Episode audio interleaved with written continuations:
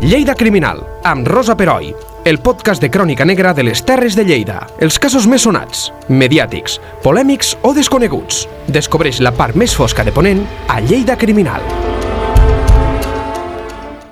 Benvinguts de nou a una altra secció, a un altre podcast de Lleida Criminal. Fa 15 dies eh, vau poder escoltar, i si no ho heu escoltat, ho hauríeu d'haver fet, un, un podcast que ens va explicar el Jaume Vallborda, que el tenim aquí a l'estudi. Què tal, Jaume? Com estàs? Hola, bon dia. I estem amb el Felip. Hola, Felip, Hola, com molt, estàs? molt bon dia. I eh, ja us vaig avançar que ell estava preparant una nova història, ell ha fet diversos llibres, i aquesta nova història, eh, com que a mi me l'ha deixat llegir abans de començar el programa, ja us, eh, també ja la, ja, me la, ja la sabia una mica de com anava, però quan l'he acabat de llegir ja, buf, eh, us, ja us comento que és forteta, eh? és, una, és una història d'aquestes de... Les que expliquem normalment a Lleida Criminal són, són històries dures, doncs aquesta prepareu-vos perquè és una història dura, perquè a més a més saps que això va passar de veritat. A, a qual cosa la duresa és més palesa. Per tant, Jaume, tota teua. Uh, és la història del Ramon Vilanogués. Ramon Vilanogués, Bé. eh, eh, un, un anglesolí també d'aquests de, de, de, de mala sanya. Què us passa, Anglesola?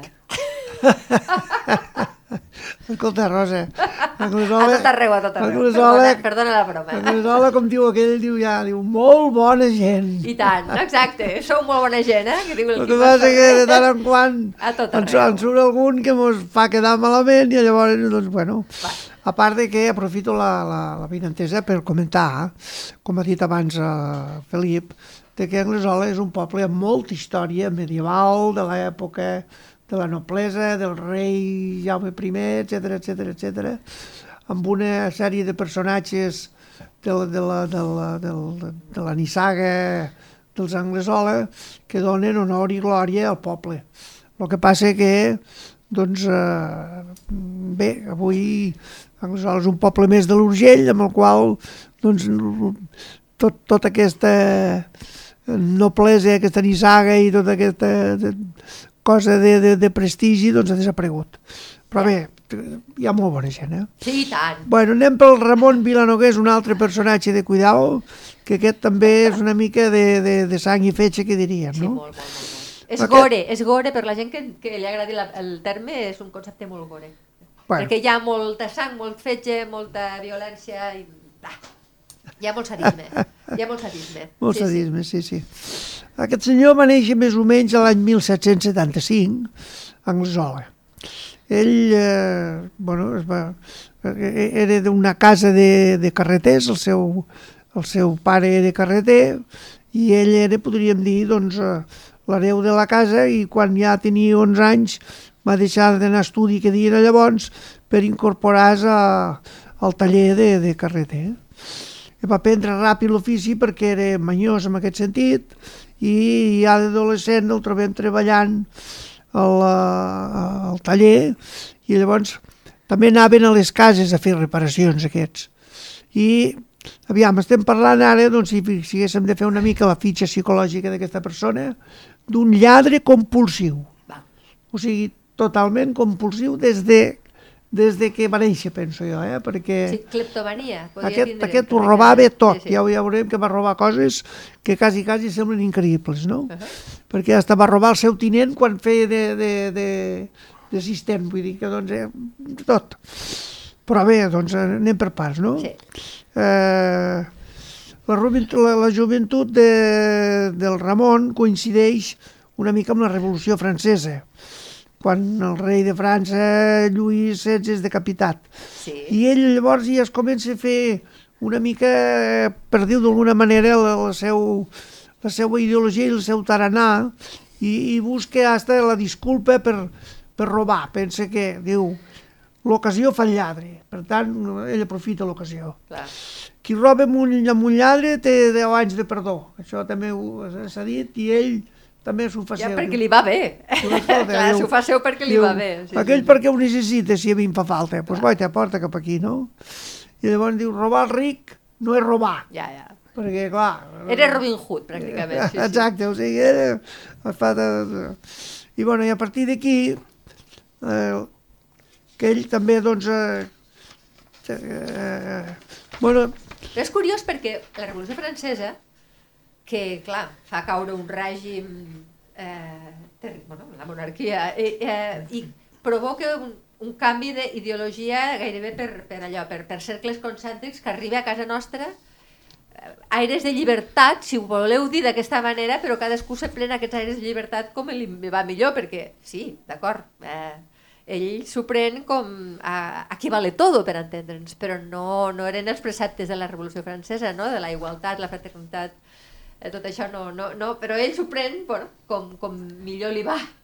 el Felip em va dir que, que tu havies una mica endinsat dintre de la Revolució Francesa i que tenies... Bueno, que, teni, que, que, que ho havies estudiat una mica, Sí, això. sí, sí, la Revolució Francesa, clar, tre- però aquí amb la Revolució Francesa molts capellans van vindre a, Sí, a a Catalunya i a Espanya, molts sí. fugint de, Clar, del, clar, clar. del terror de- de- d'aquells anys, no? Clar, clar. Perquè doncs, era una revolució I va ser una revolució, aquesta sí, de, de tota llei, sí, sí. eh, van rodar caps literalment. El que passa que va, va, va el, el món la, de les idees va progressar, no? La llibertat, igualtat, fraternitat, Sí, sí, sí. suprimir l'esclavitud, etc. Totes aquestes idees es van escampar per, per tota Europa. És així. Molt Diu bé. que van eh, guillotinar més de 20.000 persones, eh? Eh? A París. Només a París. Sí, sí. I pots pensar la, les que devien morir en Bueno, es veu d'altres que aquest. Robespierre era... Bueno, te, tenia fama de perso- sanguinari. Un personatge que era molt sanguinari, Sí, sí, sí.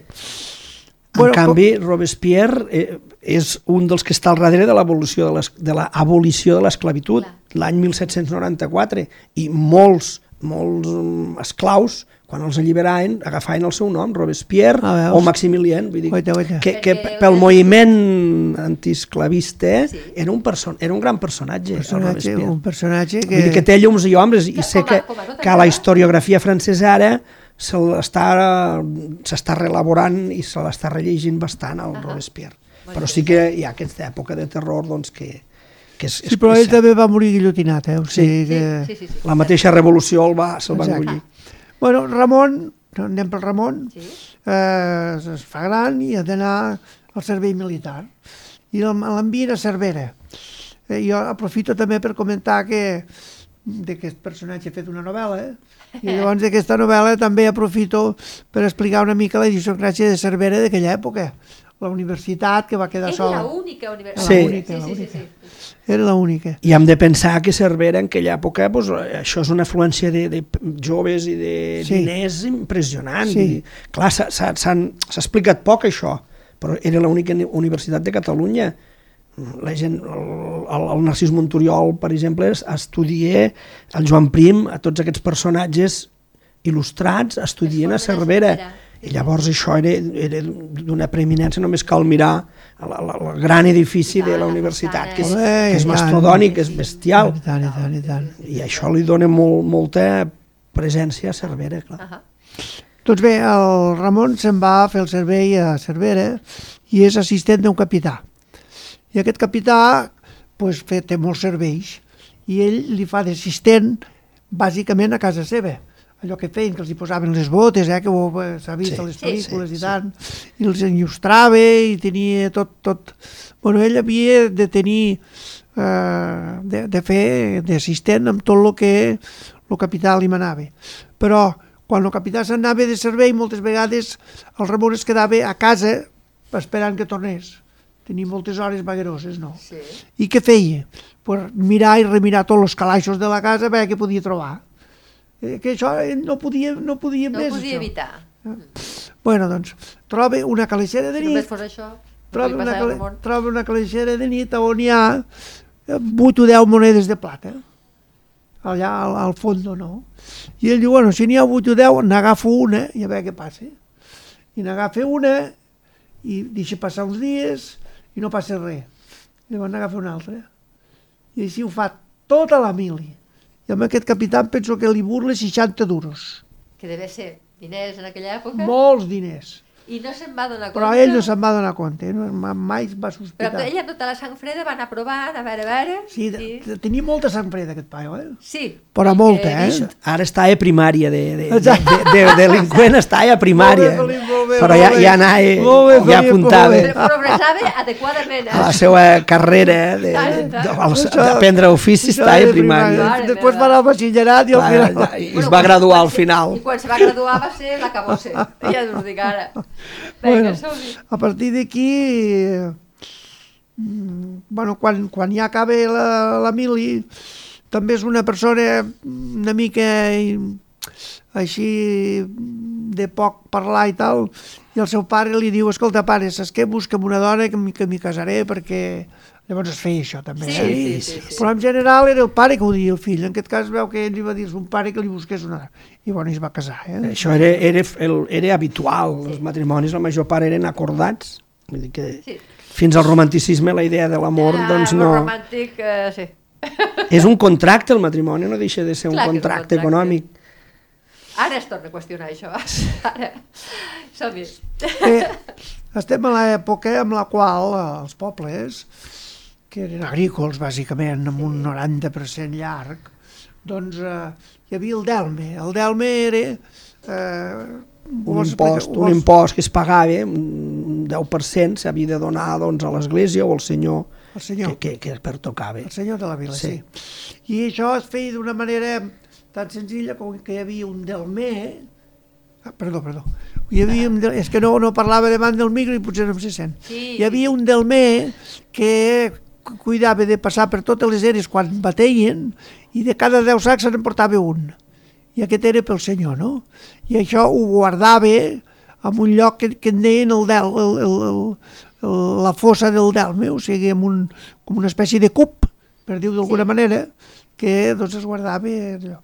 Aquest, eh, aquest delmer, doncs un dia va necessitar dels serveis del, del Ramon com a, com a fuster i, i, i va anar a arreglar i ell hi anava sonsacant a veure on tenia els sacs, com els tenia, que no sé què, que tal, que qual. I quan ja va tenir tota la informació, doncs va fer el que, lo que toca amb amb el cas del, del Ramon.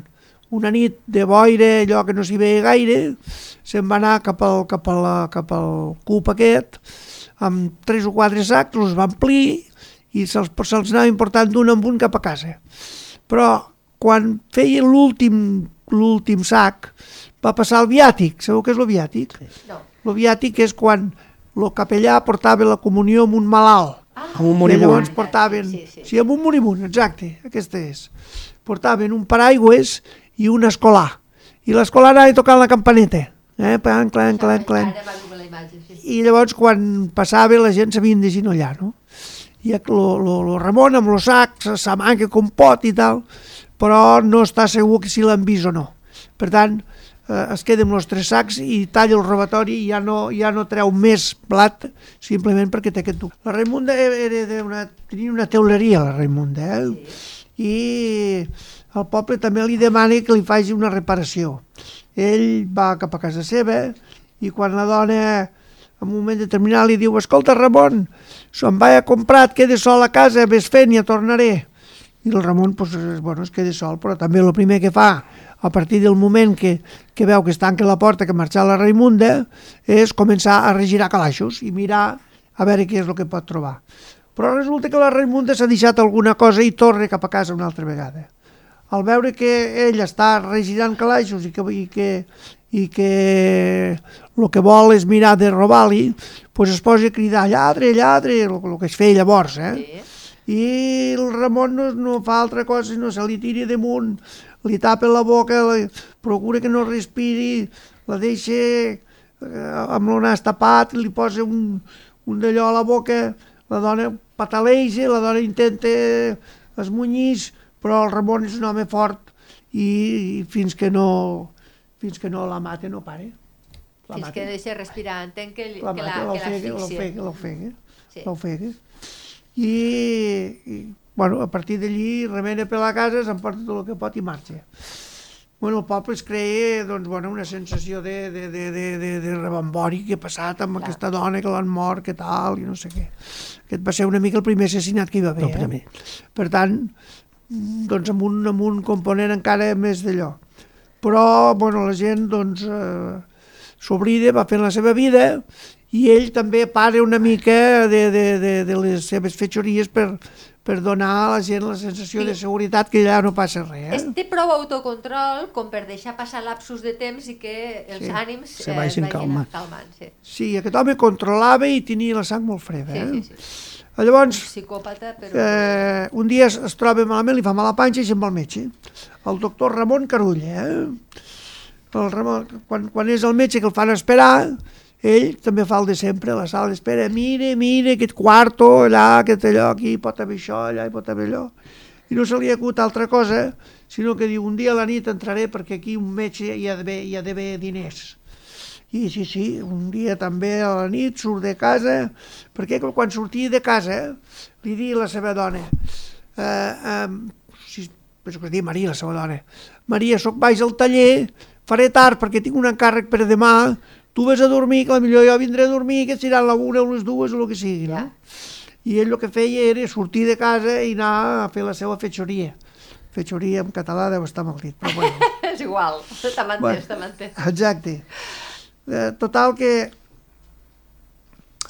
que se'n va a casa del metge per, per robar Sí. i el metge es desperta perquè ell entrava a les cases amb una clau mestra que com, com que era carrer tenia, Clar, clar. tenia manera, no? Ah. I el, el, el, el metge eh, es desperta i li diu, escolta, però què fots tu aquí? Però tu vas, vas, vas, et vas venir a curar fa quatre dies i ara que, home, que em vens a robar, que no sé què i tal. I també el Ramon ben atrapat, doncs agafa una altra vegada que li tira una espenta, posa damunt del llit, agafa una manta, un coixí o el que troba i també l'ofega. O sigui, el, eh, el seu... El Mata seu... la gent amb una facilitat. Sí. Sí, sí, sí, sí, sí. Sí, sí, el tapa i l'ofega. I llavors busca, busca, busca, i aquest allà, amb el, amb, com que era un metge, doncs, se, en algun lloc, no sé com, troba 100 lliures d'or, que també era un capitalàs. Sí. Però és que aquest home, a part, jo suposo que no ho necessitava per viure. Això era com, un, com una, Com, una cleptomania, Sí. una cleptomania que li portava... I l'adrenalina que li deia Sí, pujar sí, quan, sí, sí. quan deia cometre el, les seues sí, perquè deia ser com un repte per a Sí. ell, eh? en el sentit de dir això, tal.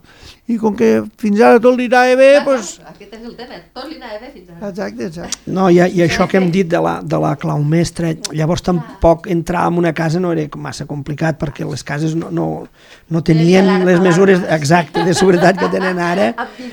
Estaven obertes, no, no, no hi havia aquesta malfiança que hi ha avui envers el, a, a que poguessin sí, entrar. Sí, sí, sí. Sí, sí. Continuem amb les... Eh, Les malifetes. malifetes d'aquest home. Un dia passejant per la plaça, passa per davant de la rectoria, mira la rectoria i pensa, home, la rectoria és un bon lloc. A més, la rectoria hi ha dos capellans i quan fan els actes religiosos allò queda sol. Clar. Total que no sé gust d'altra cosa que entrar a la rectoria i robar la rectoria. Mare meva, és que... I roba la no rectoria, sí, sí, no sí, sí. Però aquí va passar un cas curiós, que eh, els diners de la rectoria es veu que els va guardar amb, amb algun calaix, i la seva dona els va trobar. I li va dir, escolta, què és això, noi? D'on ha sortit aquest, aquest d'allò? Ramon, d'on ho has tret, això? No, no, no serà pas de la rectoria, no era pas... Oh, veig, jo passava per allà i em van dir que pugés i tal. Desgraciat, més que desgraciat. Li va dir, diu, i això ja ho pots tornar, perquè si no amb aquests diners compraríem l'infern. Per tant, ja li pots tornar. I ell ho va tornar exactament amb un tal Macari del poble, perquè fes una mica d'home bo, entre el sentit de que tornés una altra vegada el d'allò. Però eh, aquí, Bueno, perquè la dona li diu, si no, ell res, ell continua. sí, no, no, i tant, i tant, i tant, sí, sí. Ell a l'infern ja, ja hi era. Ja hi era, Ja hi era. l'havia guanyat ja feia estona. Exacte. Hi ha una noia que és la filla del Aquí Baptista. comencem amb, amb el tema, jo crec que és més escabrós. Però Sí, bueno, eh? Sí, a partir d'aquí sí. aquí Hi sí. ha una noia que és eh, la filla del Baptista, la Teresa Clavé d'Anglesola, eh? que és una noia, jo, jo poso la novel·la entrada en cants perquè està, Fermosa. està formosa, exacte, està Com s'ha de ser, sí I senyor. el Ramon li agrada aquella noia, de tal manera que Perquè tampoc és tonto el Ramon. També li agraden les dones guapes. les Ho té, to, ho té tot, aquest les home. dones, les dones guapes li agrada, sí, sí. Bueno, total que aquesta eh, un dia va al taller i també vol que li arregli algun estris, no sé, el, el que fos, no? I ell li diu, sí, però diu, em falta un, un, un, filaberquí que, que el tinc a dalt. Diu, puja, que m'ajudaràs. I jo, jo dic, pujar, diu, sí, dona, és que m'aguantaràs perquè no sé què, tal, bueno, li, li dono una excusa tonta, però és igual. La noia puja cap dalt i ell, quan, quan són a dalt, ja la comença a acariciar, vol, vol el, el, doncs, donar a entendre que... Tal. I aquella noia s'espanta, s'espanta i diu, home, però, però què fas? Però, però Ramon, per l'amor de Déu, que no sé què i tal. Bueno, eh, entrem una altra vegada a la lluita, però aquí la cosa té, hi ha un sentit més eh, escabrós perquè ell quan veu que no se'n pot sortir les bones li pega la, la, la, la, la, la, la, la, vamos, la, la, l'espeny i, i llavors al final ja quan veu que la cosa agafa aquest tono doncs la viola, la viola repetidament i fins que la mata, o sigui, fins que la mata, o sigui que és, ella les garrapes, defensa i tal, però, però, però al final la mata. Aquí dona un cas una mica curiós, i és que quan ja és morta, eh, com que és a casa seva, eh, Sí. del, del Ramon, Sí, l'agafa amb una manta, la posa dins i la porta cap al corral i l'enterra al corral de casa seva. Ai, Vale? Vol dir que aquest home no té escrúpols, eh? Vull dir, No, va, allà es queda, no? mare meva, quina bèstia. Aviam, eh, És la tercera. a, tercera a Cal Coix. Sí, sí, sí. a Cal Coix hi viuen dos germanes solteres que el Ramon pensa que també per robar allà pot ser un lloc relativament senzill perquè Té molta seguretat amb ell mateix, eh? Trobo? Sí, molta, Sí, sí. molta, molta. I a més astúcia en triar els d'allò. I a més ell tenia una tàctica molt, molt ben pensada, que és que era els que anaven davant cridant contra els assassins. Ah, ell Sí. Ah, sempre sí, era el que sí. destacava més i el que cridava més i que se'ls ha de matar, Sí, en aquest, sí. en aquest, que ha fet això. Era un bon actor, eh? Sí, Després, i llavors la gent, Molt bé, clar, no, molt de molt aquest sí que No està, clar. està al davant de... de, molt bé, de, molt bé, Felip, això m'ho descuidava, Sí. molt bé, eh? sí senyor. Sí. està al davant de, de, de, Sí, de, sí. de la ira del poble, no? Sí, sí, sí, sí, sí, sí. Doncs bé, la, la, la, les germanes aquestes, ell també una nit entra a casa seva eh? i com que no vol encendre llum de ble ni vol fer de tal, doncs va paupant a la casa, va paupant, paupant, fins que arriba un moment que fa una mica de ciroll i una de les germanes s'alça. I el, el, i el saltar es troben al passadís i aquella, i aquella dona al veure's així, ell també, bum, ja li tapa la boca eh? i l'agafa amb una esgarrapada, la tira cap a, cap a damunt d'un llit, l'altre eh, es veu que encara dorm, no sé com, com va ser que no es despertés, però no es va despertar. Total que a la primera la viola i també la mata. Però al final... Sí, ara la que al final, ja entra dins del seu De- dins del- del-? Sí, sí, sí. sí. al final l'altra germana també es desperta i també eh, té el mateix recorregut, o Vale. sigui que també li fa el mateix, la, la, la, la viola i la mata, o sigui, és, és una mica la... la, la, la És un assassí en sèrie. Sí. La- la manera sí. que ell- O de, o, bueno, un assassí en sèrie com, que n'ha existit. Per desgràcia n'existeix Sí, sí, en realitat. Sí, i a més, com que el que hem dit, que fins ara tot li surt bé, Clar. doncs ell va agafant confiança de tal manera que ara... Que es creu impune. Clar. que, que arriba un moment que inclús eh, al poble hi ha una execució d'un reu que no sé què ha fet i l'executen a- fent públicament, això, eh, a la plaça. Oh, i tant, i a més era multitudinari, eh? Doncs Sí, això, però, Sí, sí. però ho feien, podríem dir, al Ratville, el que, el que hem dit abans, no? Rampil, Sí. I, i ell eh, acudeix a l'execució i ell s'autoconvenç i, i diu això a mi no em passarà mai perquè jo vigilo, jo calculo, jo ho faig bé sí, aquesta impunitat que diu el, el Felip. aquesta seguretat, no? I a la vegada el, el fet de pensar, mira, aquest, aquest, aquest carallot ha sigut un ruc i s'ha deixat agafar Sí, perquè, sí, sí, perquè no ho ha fet així o no ho ha fet això.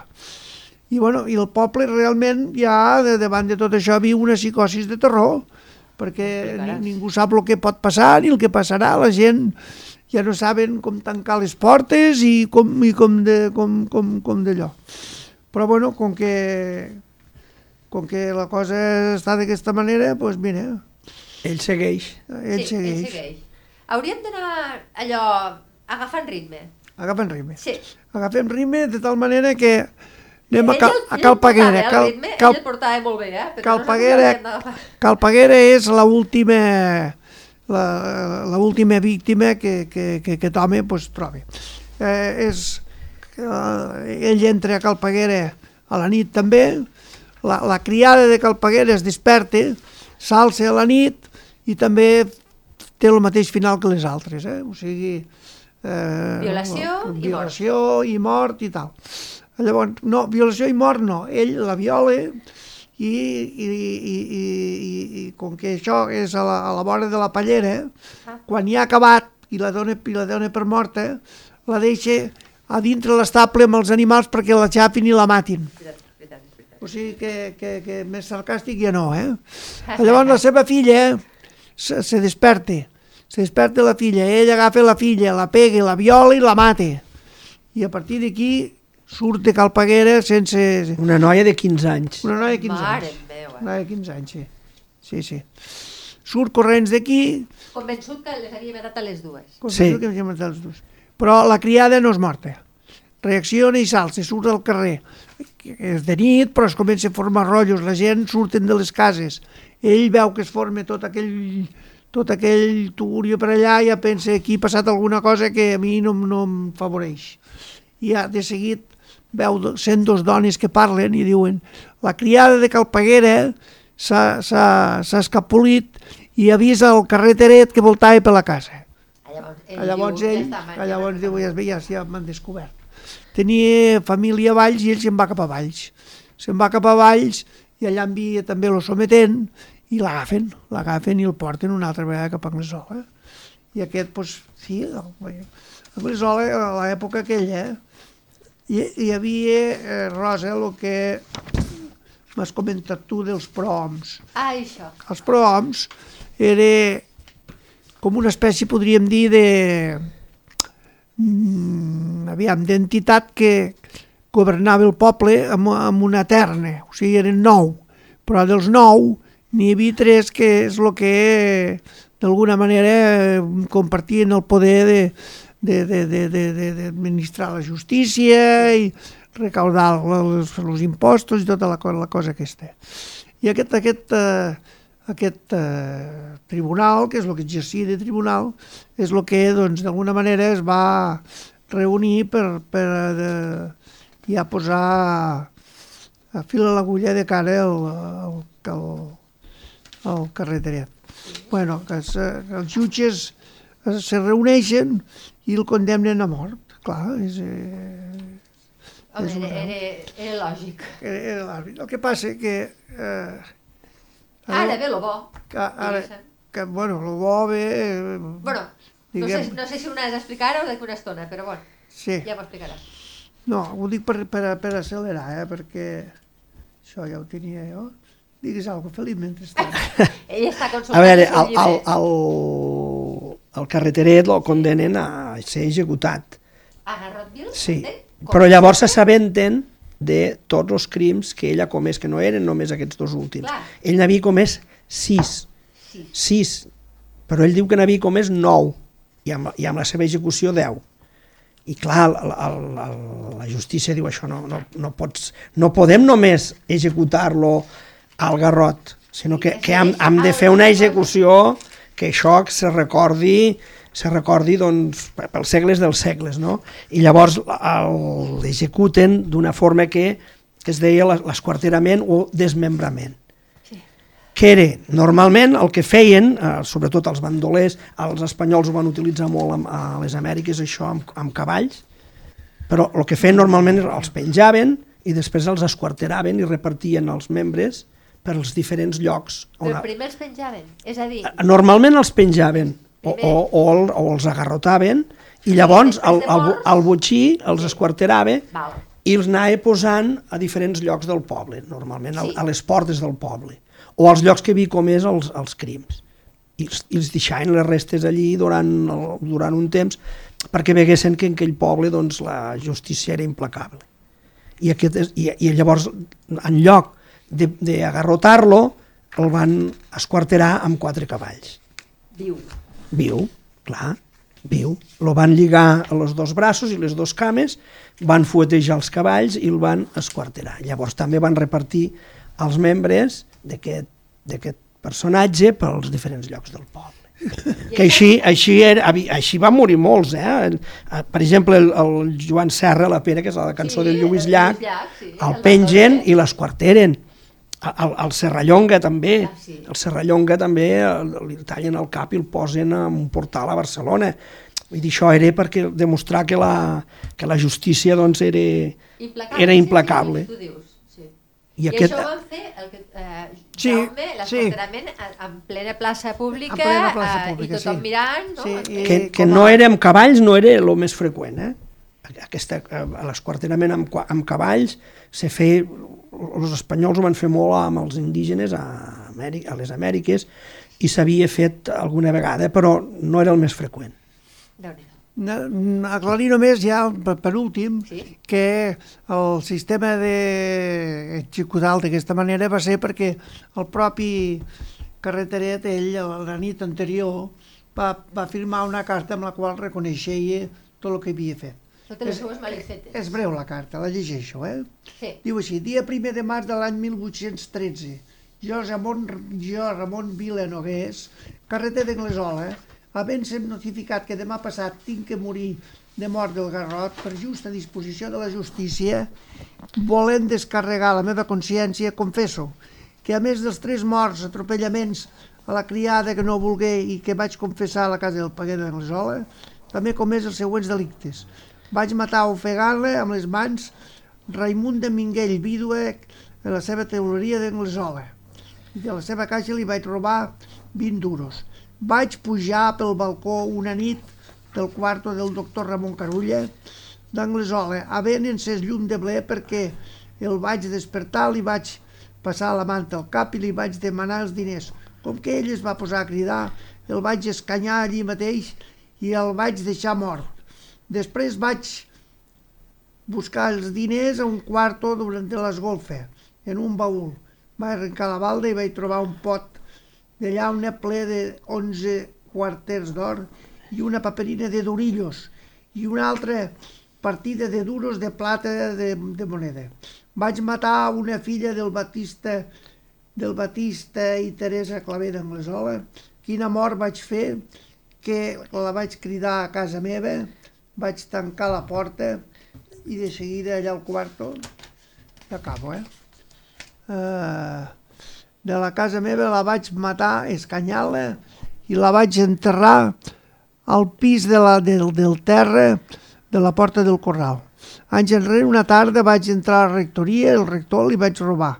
Una altra tarda, cosa de cinc anys, vaig robar quatre duros de plata al marxant Domènec.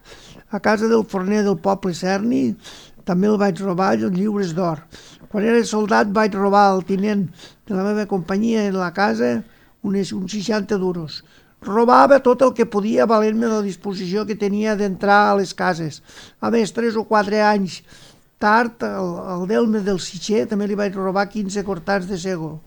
Una nit a casa d'una sitxa de- del blat, el, Cayetano del Telladell, vaig prendre 11 corteres de blat i així successivament. Sí, sí, sí. Però deixeu-me dir, abans d'acabar, sisplau, Sí, només, sí. que quan lo van executar, ell, la- com a última voluntat, va demanar que li portessin el fill. Li van portar el fill a davant, un noi jove, adolescent, i ell l'únic que se li va acudir va ser donar-li un cop de puny. I, i, i li va dir, diu, això és perquè et recordis de mi. I ja per acabar, aban- abans d'executar, de, de, d'executar-lo, dirigint-se a tota la gent que havia congregat allí, els va dir, n'he mort nou i amb mi faran deu. I així, i així Que, que en realitat ell ni, ni descriu sis, i llavors en deia que matar algun més que no, que, Que es va deixar el recompte. Que no. Però, eh, eh, i com a reflexió final, senti, en cap moment sentiment de penediment. No. O sigui, un psicòpata, però bueno, No, no, cap, cap, cap ni un, al contrari. al contrari, Ell- gairebé, ell- gairebé n'estava Ell, això és... content, quan, una mica. aquest, aquesta, aquesta, aquesta, aquesta proclama que fa davant de tothom és com una sensació de... De, De poder. De poder, exacte. Sí, sí, de, de, de poder. Doncs déu nhi el coset que ens ha quedat. Moltíssimes gràcies, Jaume. Aquest llibre, ara sí, pots dir el títol si vols, perquè s'entendrà. Sí, sí, aquest llibre es titula Els quatre cavalls. S'entén perfectament perquè és, és així el llibre i, i torna quan vulguis. Gràcies, Felip, també Moltes per la gràcies. presència. Lleida Criminal, amb Rosa Peroi. Cada dos divendres a lleida24.cat.